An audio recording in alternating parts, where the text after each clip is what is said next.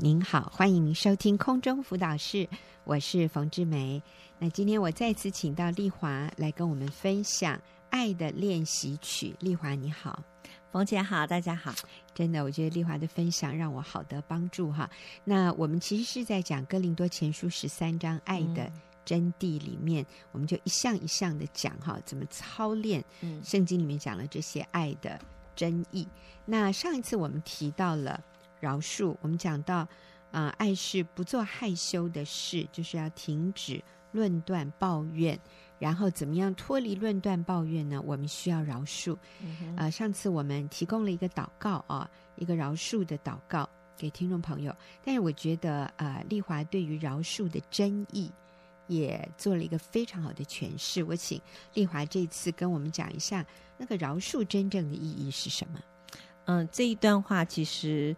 呃，也不是我讲的，是我在一本书上面，嗯，呃，幸福说明书啊，幸福说明书，嗯、对，里面那个作者是 Neil Neil Anderson，嗯，Neil Anderson，他里面对饶恕，我觉得这本书对我有很大的帮助。嗯、那里面列了一段话，叫饶恕的争议。嗯，那我觉得这段话哦，是呃，是讲的非常好。那我念一下，好，饶恕的争议上面说，我饶恕时。我不能扮演受难者的角色，因为耶稣并不是如此饶恕我的啊！我要说明一下，受难者或者是说受害者的角色，嗯、那个意思就是，你看我好可怜哦，啊、他这样的逼迫我，他这样的伤害我，那呃，我还必须饶恕他，就是带着一种悲情啦。对，所以。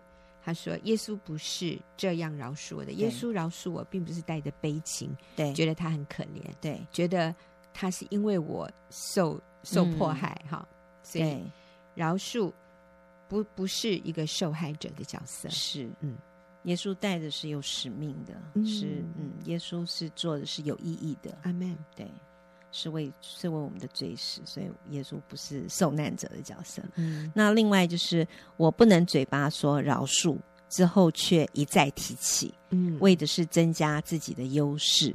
因为耶稣并不是如此饶恕我的，嗯，所以我我饶恕我不是在一个高姿态说，嗯、好吧，我原谅他，嗯，你知道吗？那种自以为意的，嗯，嗯，好，或者是之后就一再提起。啊，一再就是好像我已经饶恕你了，但是到了某某件事情发生的时候，又再说一次，你看你过去怎样怎样，嗯、我还不是原谅你了，嗯、啊，怎样怎样，嗯、那那其实那个也是。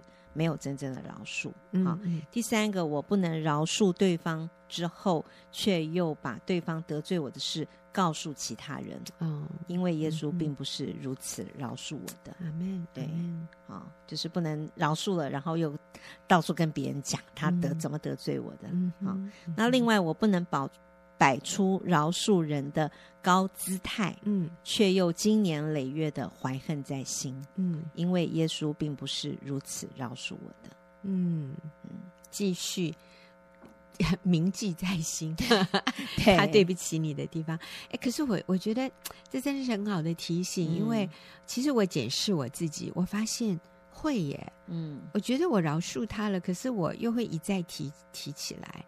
好像我想，我一想到这件事情，好像我还是会回去想啊，这些都耶稣不是如此饶恕我的，我真的要以耶稣为我的标准，而不是以其他人怎么样。耶稣是我的，耶稣是我的标准，他是我的标杆。阿门。嗯，对，所以饶恕人的应该是呃。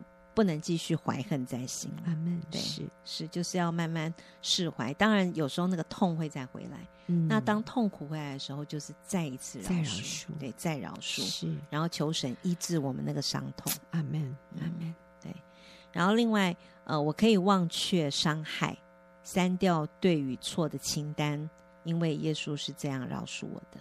是对，要忘却伤害，嗯、然后删掉对与错的清单。好。那我可以一再的去爱和尊重伤害我的人，一再的去爱和尊重伤害我的人因为耶稣是这样饶恕我的。是，对，是。另外，我可以培养真诚的悔改，因为耶稣是这样饶恕我的。嗯，好。然后，我可以率先迈开和解的第一步，因为耶稣是这样饶恕我的。阿门。另外，我可以以恩慈相待，存怜悯的心彼此饶恕，正如基督饶恕了我一样。真好，丽华，我觉得啊、呃，那个幸福说明书的作者啊，他写了这、嗯、这一大段，嗯，呃，他就是不断的强调，耶稣是这样饶恕我，嗯、或者耶稣不是这样饶恕我，是。啊，他用那个用用耶稣做我们的提醒，耶稣怎么饶恕你，嗯、你就怎么样饶恕别人。嗯、你做的，你认为你在饶恕，可是其实耶稣不是这样饶恕的，嗯、那你就。要悔改，嗯，真好，真好，嗯、这对我都是好重要的提醒。阿门。你知道，当我们把耶稣摆在前面的时候，就没话讲了。是啊，呃，有人呃，最近有人跟我说，他说：“那那是耶稣，我做不到。” 啊，这是耶稣的标准太高了，我们可不可以降低一点标准？哎呀，我说你要降低标准，耶稣说：“听听了我的话不去遵行的，就像把。”房子盖在沙土上，雨淋、水冲、风吹，房子就倒塌，而且倒塌的很大。啊、呃，你你当然可以降低标准，可是最后你会发现，你的人生就是非常的不稳固，嗯、很容易你所做的都前功尽弃，全盘皆输，甚至啊、呃、倒塌到最后你都找不到你以前就是你知道那个房子就被水冲走了，嗯、连踪迹都找不到了，那是。那真的是极大的亏损，嗯，所以耶稣是我们的标杆，嗯、耶稣是那个标准，嗯，我们就以耶稣为我们的标准吧，不要降低标准，是好，好，所以啊、呃，我们刚刚讲完了饶恕啊，就是爱是不做害羞的事，那下面是爱是不求自己的益处，是，嗯。嗯。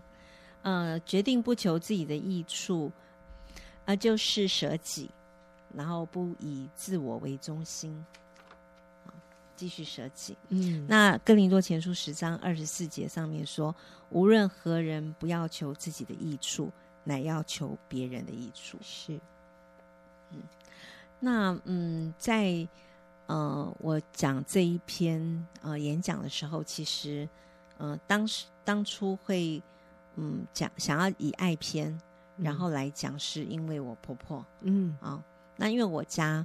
就是我我们家在我我婆婆家的客厅里面就有一幅，嗯啊、呃，就是爱篇是、嗯、爱啊、呃、爱哥林多前书十三章这个爱篇，然后在我们家的客厅里面，就是有人用那个毛笔字写的挂在那里。对对，对，那为什么会有这样一幅字在我们家里呢？是因为我婆婆她说，每次当她啊、呃、爱不下去的时候，嗯，她就坐在那里，她说她请特别请人写了一幅字。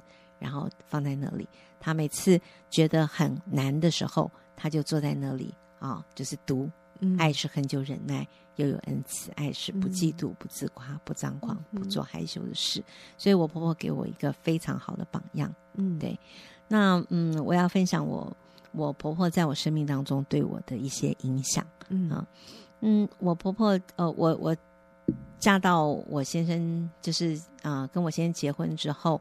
我就进到了一个嗯、呃、非常充满爱的一个家庭，真的哦，对，好棒哦！是，嗯、呃，我很喜欢在我婆家。当初我是跟我公婆住在一起，嗯，那呃，我结婚的第一天，我公公婆婆就跟、嗯、就对我说，嗯、我记得那一天。啊、呃，就是结婚第二天早上的第一顿早餐，嗯，我公公婆婆就对我说，嗯、他说我们会把你当女儿一样看待，哦，对，所以那一句话让我非常非常的感动，因为他知道我刚刚嫁进去，然后到一个环境可能很需要啊、呃，就是这样的安全感。嗯、那我很很感谢他们对我这样说，所以。你们是住在一起，对，刚开始刚、开始住在一起，然后那。嗯、呃，我婆婆真的是身体力行，她不是嘴巴说而已，她是真的爱我，然后而且是对我很好。那其实我婆婆自己啊、呃，那个时候还在做媳妇，就是我先生的啊、呃、奶奶还在世。那我婆婆是一个非常呃非常这个孝敬婆婆的嗯一个媳妇，对对对，她也给我留下一个非常好的榜样。嗯、那她对她的婆婆真的是像照顾自己亲生妈妈一样照顾。那她也说过一句话，就是她很小就失去了她的母亲，嗯、所以她愿意爱她的婆婆像爱她妈妈一样，这样、哦、真是照顾我先生的奶奶，照顾到无微不至。嗯，对，真这是我看在眼里，她是一个非常非常孝顺的媳妇。这样，嗯、那其实一直在我们家这么平静。这么有爱的环境里面，后来我才发现，其实我们家啊、呃，仍然有一些很多很多的故事。他献了哪些故事？嗯，好，我要分享的是，决定不求自己的益处，是要愿意继续舍己，然后不以自我为中心。那我要分享的是我婆婆的，在我们 在我们家的一些故事，这样。嗯，那嗯。呃刚刚讲到，就是我婆婆，呃，在在我们家，她是把我当女儿看待，嗯，啊，把媳妇当女儿看待，然后把婆婆当她的亲生母亲看待，是，所以我们家是一个非常充满充满爱的家庭。嗯，那嗯，后来我在家里的时候就。嗯，前几集我有分分享过，我是一次可以做八件事。我不但可以一次做八件事，而且我还非常敏锐。嗯，就是我后来就是观察到一些事情。嗯，后来我发现到就是，呃，我婆婆其实她是，嗯，她结婚的时候，她有很长的一段时间她是不孕的。嗯，对，那。呃，大概六年的时间，一直到后来有呃，就是宣教士跟他传福音，嗯、哦，然后他信了主。信主之后呢，他在神面前祷告，嗯、就是他也像撒想想像撒拉一样，嗯，就是他看到撒拉停经之后还可以再怀孕，所以他也好想要，嗯、所以他就在神面前祷告。他说他真的神回应了他的祷告，嗯、就是祷告祷告之后半年他就怀孕了。哦、那时候他已经很多年。六七年她都不孕，嗯、后来她就生下了我，我大姑就是我先生的姐姐，嗯、然后呃，所以她只生了这样一个孩子，这样。嗯、那、呃、我先生是 不是她亲生的？嗯、就很多人就说，那你先生哪里来？其实我先生就是领养的。后来、嗯、后来我们才知道，嗯、那是我我先生的时候也不太知道，所以我先生、我婆婆跟我公公还有奶奶，就包括我呃，就是姐姐，嗯，都是把。就是他弟弟当做亲生的，嗯，所以我我先生从来不知道啊、哦，所以是跟你结婚 几年以后被你发现，对对对，他竟然不是啊、呃，他妈妈亲生的，对。嗯、那我发现我婆婆这边做到的，呃，做到的那个呃对的地方，就是她没有因为自己不孕，没有因为自己不能生儿子而自怜、嗯、哦，而。呃，可能有些就是他就是好好的扮演好他的妻子的角色，嗯，然后媳妇的角色，然后甚至继续啊、呃、爱，就是爱我们了，爱我先生，嗯、爱我这样子，嗯、就是他不以他自己为中心，他没有自怜，嗯、他没有觉得很嗯、呃，就是很没有价值，他就是继续做，嗯、对，继续做，然后。那呃，我也发现我们家可以这样子的有爱，那真的是我婆婆就是家里的那个关键人物，嗯、对，所以我常常鼓励姐妹说，我们可以做那个，不管环境如何，我们都可以成为那一个好的好的家庭环境或关系里面的那个关键者。Amen, 对，Amen. 那甚至后来，嗯，我也无真的是无意当中发现，不过这个已经在我们家里也不是秘密，就是。哦、呃，我非常公开了，对、嗯、我非常尊敬的公公，就是啊、呃，就是在外面，我们还有一个，就是还有一个妹妹，嗯，对对。那这件事情我们也是都不知道的。嗯、那当然，我婆婆很早就知道了。嗯，那但是她也嗯、呃、不在我们面前提。嗯、那后来我们知道了以后，她只是告诉我们说，嗯，我公公是。呃，被人设计的这样子，嗯对。嗯、那对于我婆婆来讲，反正她不管外面有多大的风浪，嗯，然后多大的呃事情，嗯、但是她就是那个平静安稳的力量。嗯、她就是做好自己，然后而且她继续舍己，然后她继续爱我们。嗯、对，所以呃，甚至我婆婆对我的接纳，真的是呃，后来我回想起来，我婆婆那个呃爱。爱人，他是真真的是做到无条件的爱。嗯，其实我刚结婚的时候，我我就我为什么会知道这么多故事，是后来慢慢发现。那有一次是在我们教会，呃，就是要做一个，就是呃，就是姐妹会的那个见证的时候，然后我去访问我的婆婆，那才更多的进一步的去谈到家里的这些事情。当时我有问我婆婆一一件事情，就我说我有问她，问我婆婆说：“妈，你啊、呃、这么多事情发生，这么多事情，我就问说你从来没有难过过吗？嗯，你有没有很伤心，然后有过不去的时候？嗯、那我婆婆那时候就跟我讲，她说当然有啊，当然有做不下去，然后当然有啊、呃、很难过的时候。她、嗯、说，所以我就请人写了一幅字挂在我们家，嗯、所以她说她每次伤心难过。做不下去的时候，他就读这个爱篇。嗯，对，所以我就看到我婆婆不但是，呃，不是只是读那个经文而已，她、嗯、是活出，活出这个经文。嗯嗯，嗯，对。所以啊、呃，这位了不起的母亲，嗯，呃，或者这位妻子发现先生有外遇，嗯、而且还跟人生了小孩，她不但没有。把这件事情拿出来当做一个惩罚他先生，或者到处诉苦，嗯、到处呃让想要让别人知道他自己多可怜，嗯、他先生多可恶，对然后过不呃过不去，所以要一直讲一直讲，从来没有这个女人没有这样，对所以他的小孩也不知道，对，呃，他身边的人都不知道，对，呃，是我们这位丽华 那个。这个头上有个天线，到哪里就会 察觉出来这里有异样，好，就是被丽华发现的。那当然，现在这件事情也也是一个全家公开的一件事。对，我们是对。那这个妹妹也会出现。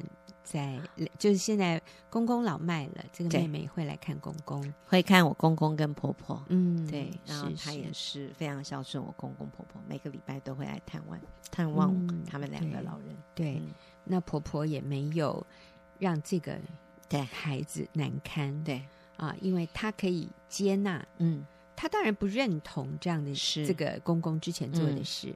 嗯，但是她就接纳，并且呃。你知道，也也也欢迎，嗯、也不是欢迎，就是说让他可以回来家里看看自己的父亲。嗯、那因为这个母亲这样做的，让孩子们也可以接纳这一个外面的妹妹哈。嗯，所以这个家就是和气的，这个家不是充满仇恨、对立、抱怨、苦读、揭对方的疮疤的。嗯、但是这个妈妈心里有。有过不去的时候吗？有，所以他就读那个墙壁上的那个哥林多前书十三章的爱篇。对，那嗯、呃，我上一次听到丽华讲这个故事的时候，嗯、我里面真的有被神启发，嗯、我觉得有我我我被很深很深的触动。嗯、呃，我曾经听过一种说法啊。嗯哦，我相信这个说法也是正确的。嗯，就是说我们不能压抑自己的情绪。嗯，啊、呃，如果压抑太深太久哈、嗯，这个情绪其实它会它会被扭曲。嗯，啊、呃，它会变成哇一些更可怕的东西冒出来。像有些人压抑很久就会胃痛。嗯哼，哦，或者就是那个。呃，会肠绞痛，就是啊、哦，就是容易拉肚子啊，压力太大没有抒发。那有的人就是会头痛，嗯哼，有的人会失眠，嗯，所以这里的重点就是我们的情绪、我们的情感不应该去压抑它，而是要正确的处理哈。嗯、那所以呃，当我们看到呃丽华的婆婆她经历这么大的事件。感觉那个时候他应该也没有什么教会妇女小组，他可以在小组里面抒发，应该是可能没有，所以我婆婆不太会跟别人讲这些事情，这些事情很少人知道。对，那所以她这个叫压抑吗？我觉得不是诶、欸，我觉得那天我听了丽华讲婆婆的故事的时候，我觉得上帝让我看到说，呃，这位伟大的女女性哈。嗯他不是压抑，嗯，他真的就是来到神面前，嗯，他向神倾心吐意，嗯，他向神倾诉他里面的愁苦啊，像当年哈拿 在神面前倾心吐意，倾心吐意，向神祷告一样。那所以丽华的婆婆是把她里面的忧伤，嗯、把她里面的痛苦，嗯、向神倾诉，而且可能他就是读出来吧，嗯、就是爱是恒久忍耐，又有恩慈。哦，主啊，主啊，你帮助我。所以它里面是干净的，嗯，它不是压抑，是。累积这些厨余，嗯、累积这些苦毒、恼恨、自怜，嗯、呃，哀怨，不是的。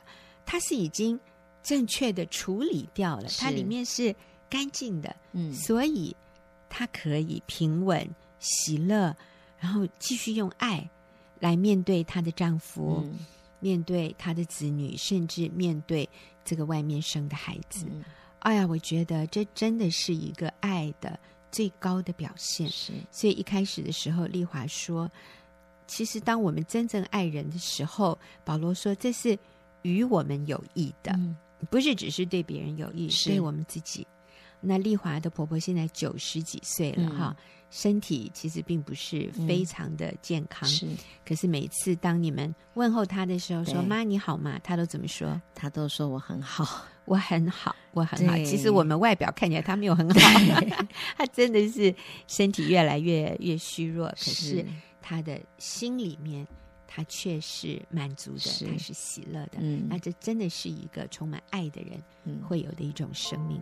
嗯、呃，下个礼拜我还要再请丽华回来讲最后的那个爱的重点啊！谢谢丽华。所以我们休息一会儿，等下就要进入问题解答的时间。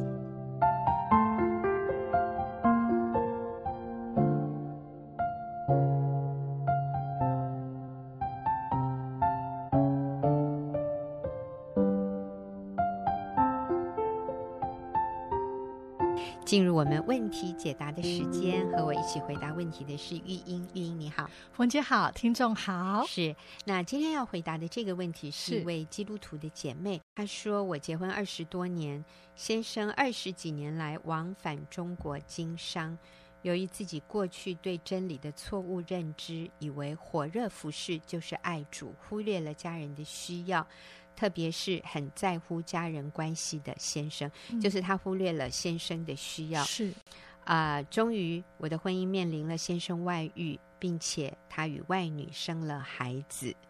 啊、呃，这段期间我的情绪起伏不定啊、呃，非常的烦乱不安。直到看到《夫妻之爱》这本书里面无条件的爱，开启我许多不同的思维，情绪因此大大稳定。那我现在有几个问题哈，啊、呃，就是呃，就是这位姐妹她说，她说先生每隔一个半月就要往返中国，我内心非常煎熬。我想问的是，这个时候在行动上，在无条件的爱的原则上，我可以怎么做才合乎真理？第二，如何在思想上能有稳定的情绪？所以第一个是我该怎么做合乎真理？第二，我怎么样才能有？稳定的情绪，简单的来说，他先生在呃，就是在对岸有有另外一个家，有就是有女人有小孩。先生一个半月回去一次，那他的内心非常的煎熬。对，他里面还有一句话哦，他说：“嗯、先生啊、呃，不断的告诉他说，他还是以台湾这个家为重，这，个嗯、这是他他认可的家啦。那另外一一方，他认为是。”基于责任，觉得外女生的小孩很可怜，所以需要如此往返。哦，其实我这样读了以后，我都觉得这个姐妹你好幸运哦，就是二十多年，先生仍然认定你这一个家，个家就是你你没有过去，但是他还是把你跟你的孩子看为是他的家。那那边他也承认是一个错误哈。其实我就觉得已经非常非常呃 难得了，这其实不是理所当然的。嗯、我们知道很多个案是就这边不要，是，是不认可，是不认定台湾这个家的。嗯、但是你先生，我觉得哦，嗯、这个我们真的要看到这是恩典。好，来玉英，还有就是我也看到这个姐妹真是爱主，哎，就是无知。我觉得她真是一个谦卑的姐妹。她读这本书，看到无条件的爱，在这本书叫《夫妻之爱》，我们也强强烈的推荐。嗯，好书，真的好书。虽然已经出版很多年，但真的是非常棒的一本书哈。她就愿意谦卑耶，而且她在这样的信件当中，她是。悔改的，嗯嗯，所以他的问题就是怎么样在这个条件上？我想他的意思就是我怎么样在无条件的这样的爱，不是纵容，不是对最纵容，可是我是在爱我的先生，嗯嗯，真正的是为主来爱先生，他要怎么做才是合真理？然后是在爱的基础上，嗯嗯嗯，对。不过我在想，我们回答他的问题之前有两点啊，我想要要提出来，我觉得这是很重要的一个预防。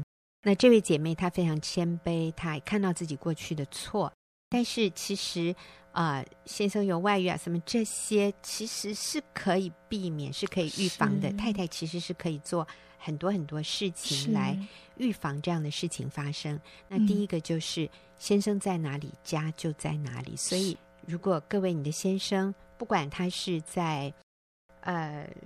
中国大陆，他是在美国，他是在越南，他是在任何地方，就是他跟你不是住在同一个城市啊、嗯呃。我也知道有有人住宜兰，然后先生在台北上班，可是先生一个礼拜才回家一次。嗯、那我觉得这些都不是一个合神心意的一种居住方式。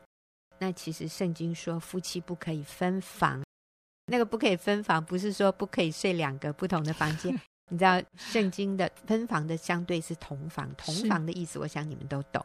亚当与妻子同房，夏娃就怀孕了啊，意思就是那个亲密性关系其实是维系夫妻关系不能缺少的一个非常重要的元素。你们分居两地，就算每天 Skype，但是你没有办法碰到对方的身体亲密的这一个关系，这是你你没办法做到，你透过 Skype 没办法做到的。那，呃，而且居住两地真的就越来话越少哈，嗯、连我们呃很好的姐妹，呃，她都发现，当她先生到外地工作，嗯、持续几天，虽然都有 Skype，可是每次那个 Skype 就越来越时间短，嗯、最后就是一分钟、两三分钟就结束，真的，真的越来越没话讲哎，她自己都好惊讶，所以她就接受我们的建议，嗯、就就去了。先生去哪里工作，她就去了。她说孩子也。大到一个礼拜可以有几天自理，所以这个是就是夫妻不要分开。所以今天如果你跟你先生是分开的，你们夫妻是分开的，太太，请你记得，爸爸在哪里，家就在哪里。这是这是第一个原则。夫妻要一体，你就是要放下一些自由，你就是要舍己。那个夫妻关系就是需要这样很刻意的来经营、来维护的。不然两个人就会自动相形见弦。没错。嗯、好，我刚刚就是不要不要分居。嗯、那第二个，这个姐妹啊，写信来的这位姐妹，我感谢你的诚实，你的坦白。嗯、你说因为对真理错误的认知，以为火热服侍就是爱主，而忽略家人的需要。呃，其实我们说火热爱主，嗯，这是我们自己的一个解释哈。是。但是常常。这个火热爱主的背后，有可能只是寻找一个舞台，然后在那里被肯定，然后觉得自己很有价值。我们其实是不愿意为家人舍己，我们不愿意为先生舍己，嗯、我们不愿意为孩子放下自己的自由。嗯、你知道，当我们在外面服侍的时候，是有掌声的，身边的人会觉得哇，你好棒，你好爱主，你好牺牲。可是，当我们在家里做家事的时候，我们的家人不一定感恩。所以，有的时候我们觉得不跟家人在一起落得轻松。嗯、先生在国外呃出差不回来啊，哦哦、我好自由，嗯、我可以跟姐妹爱逛街、爱聊天、爱喝咖啡、嗯、爱服饰就服饰，跟姐妹在一起像在天堂一样。我们有个姐妹就这样说：嗯、跟姐妹在一起像在天堂。可是。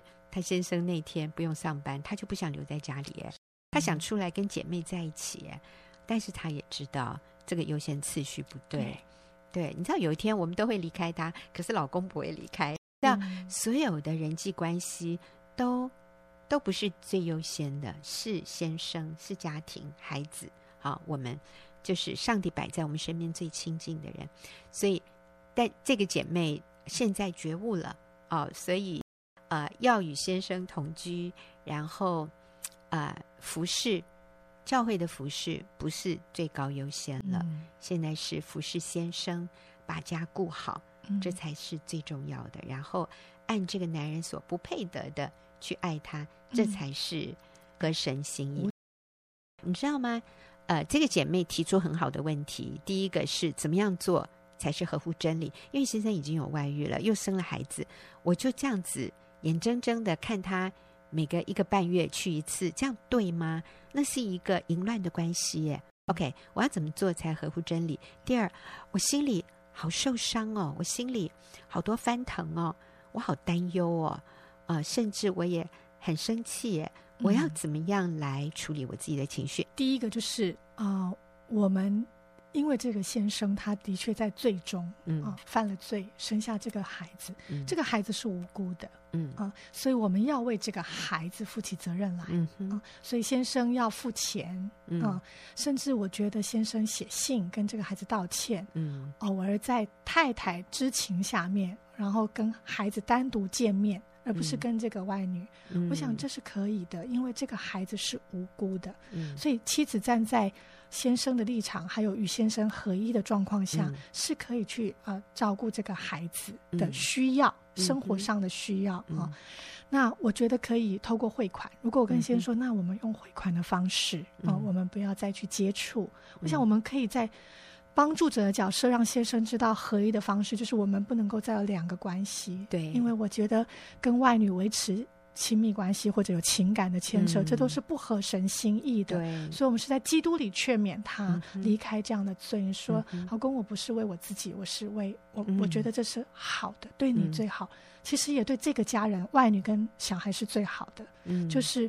呃，我们需要有界限。对，那照顾孩子是应该，我们给他付钱，然后我们可以写信关心他，嗯、我们可以呃，就是有一些接触哈。嗯。但是我们不要再跟这个外女有接触。嗯、呃。我觉得这是很重要的。嗯。所以，那如果先生他很想去。去国外看孩子的话，嗯、他对看孩子的话，嗯，那我觉得我可以说，我想跟你一起去，因为你的孩子也都成年了，我就不管有没有成年，嗯、去几天而已。嗯、我觉得结婚二十多年，对对对，孩子也够大，他都他都说孩子成年了啊，嗯、所以我想就去说，老公，我跟你一起去，跟先生一起去，对，对然后让先生。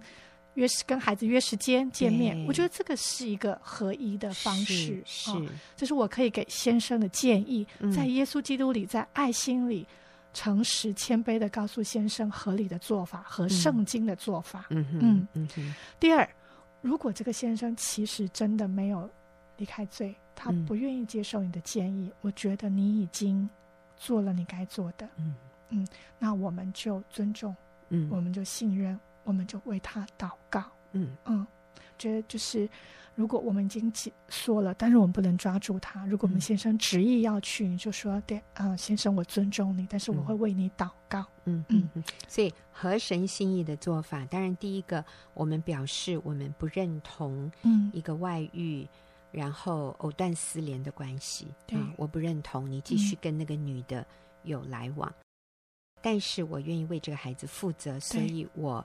汇款，呃，孩子的教育，甚至呃，有的时候我们会建议，嗯，就一笔结束，然后写一个切结书，是就是说，呃，如果先生能力够的话，我们就是一笔是一笔钱，然后让这个妈妈她也可以再去再去有她的未来，嗯、而不是说，嗯，好像这一辈子她她就不能结婚。因为其实他跟你先生是一个错误的关系，这关系是需要结束的。嗯、那他可以再去啊、呃、找合适的结婚的对象。那至于这个孩子呢，呃，父亲可以要负起这个生活费呀、啊、这个教育费的这个责任，我觉得是需要的。嗯、那如果必要的话，要去看这个孩子，就是。太太原配陪同陪同一起去，嗯、那我也鼓励这位妻子啊、呃，求主给你恩典，嗯、让你可以接纳这个孩子，因为这个孩子确实他是无辜的。嗯、但是你们不需要跟外女有什么样的直接的接触啊？那个外女她是自由，她是可以去去去结婚的。那这个孩子爸爸就负起这个财务上面的责任。我们觉得孩子跟妈妈还是比较好，除非妈妈不愿意，嗯、那我们就再来考量别的可能性啊。呃，这是一个。那现在就是，所以我们真的鼓励你陪同。陪同你的先生一起去见那个孩子。那呃，我们所接触的个案里面有相呃，这叫相反嘛？就是说，孩子是跟啊、呃，就前妻的孩子现在是跟着爸爸。那这爸爸后来又又再婚，就跟我们认识的这位姐妹结婚。他们后来都承认说，这个是、嗯、他们是不应该结第二次婚的。应该是去跟原配复合，但是后来就是已经结婚了。那孩子是跟着爸爸。那这个这个孩子要见生母的时候是怎么样一个安排呢？是后母带着这个孩子去跟生母见面，而不是爸爸带着孩子去跟前妻见面。哎，我觉得这是很有智慧，因为他们已经离婚，而且都已经再婚了，所以真的不合适再有接触。那我们就让后来的配偶带着孩子去跟生母见面，这样是一个我觉得和就就是一个嗯正确的做法。嗯、好，那至于说怎么样让自己的情绪稳定下来、嗯、啊，第一就是前面你要认定你在圣经里面在审合法。也和神，唯有你才能够满足你先生，嗯、唯有你先生跟你在亲密关系上的连结才是圣洁的，嗯、你才是那个可以真正满足你先生灵里心里需要的，他跟你在一起的合一才是最能满足他的。你需要认定这个角色，嗯、你的心就可以稳定，你就不要去常常想哦，那可能我不合适，他比较喜欢对方。这个是在非常重要的，因为你们进入的是盟约的关系，嗯、在这个盟约的关系，上帝就认定了，认定你们就是一生一世，至死不离。你们真的能够在灵里，上帝就赋予你智慧，赋予你那个重要的影响力，可以影响这个男人。只有你可以给他圣洁，嗯、所以不能放弃，也不要放弃你在这样的位置上。嗯、所以，当这个男人好像心跑到。那个里头，你要记得你是那个唯一可以满足的，终究他没有办法在那里得到满足。你第一个，对，你是上帝赐给你先生唯一的可以满足他的妻子，没有第二个女人可以取代你，所以你要非常认定你的位分。对，好，那所有其他的想法，像刚玉英讲的，哎，我不合适他呀，我没有办法满足他，他比较喜欢对方，比较不喜欢我。那我告诉你，这都是魔鬼的谎言。我们要。我们要坚定的去抵挡这样的负面的思想。好，所以第一个认定你妻子的位分。好，第二，第二就是你要以永恒成为你的标杆，嗯，以讨神喜悦为你行事里面的动机。嗯，所以当你里头有难过、伤心或者觉得受伤的时候，当这个男人。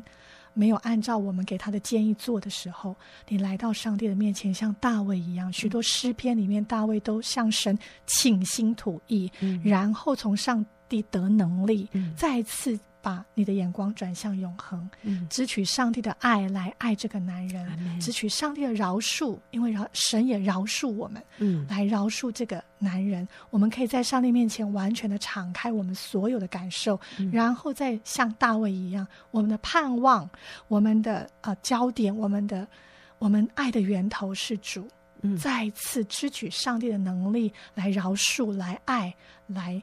建立你跟先生的关系，嗯、我觉得这是一个健康的人，嗯、就是我向神要，我向神来倾诉，从神的应许帮助。我的，我的人生目标是荣耀神，是朝永恒的方向，嗯、而不是这个男人要按照我的期望，嗯、按照我想望的，他完全要怎么样做是我的。当上帝不允许这样的时候，我相信神。这些时间表在神手中，神完全的掌权，嗯、神是全知全善，而且对我们最好的神，他有办法，嗯、我只要顺服在他的里面。嗯、这是第二个，嗯、第三个就是，啊、呃，把焦点说主啊，你来改变我，主啊，你来光照我；主啊，你来教导我。既然我是最适合他的妻子，你会把先生的需要告诉我。我要怎么样持续的去经营我们的夫妻关系？我怎么样持续的去爱他？我过去没有做的，我现在加倍的补在补在他身上，在亲密关系上，在肯定他、敬重他、顺服他、仰慕他的事上，是你的焦点。多走一里路。当他好像没有把心完全放在你身上，你感觉到的时候，你的目标是主啊，帮助我更爱他。嗯，因为只有你才有办法，只有上帝，只有你给你这个权柄，就是妻子。所以求主给你智慧，怎么样去在他这么不完美的时候，去看到他的好。嗯，再给他一点水喝，给他一 点恩慈。其实，当你为他多走一里路，在他头上堆炭火，嗯、你的心就会被满足。Amen 你会开始看见，其实你们之间还是有爱的交流。嗯，嗯真好。所以，把目光放在主身上，然后求主改变我们。啊，我也鼓励你可以上网看《新乡女人》专栏，里面有非常多的啊、呃，这个我们教你具体的。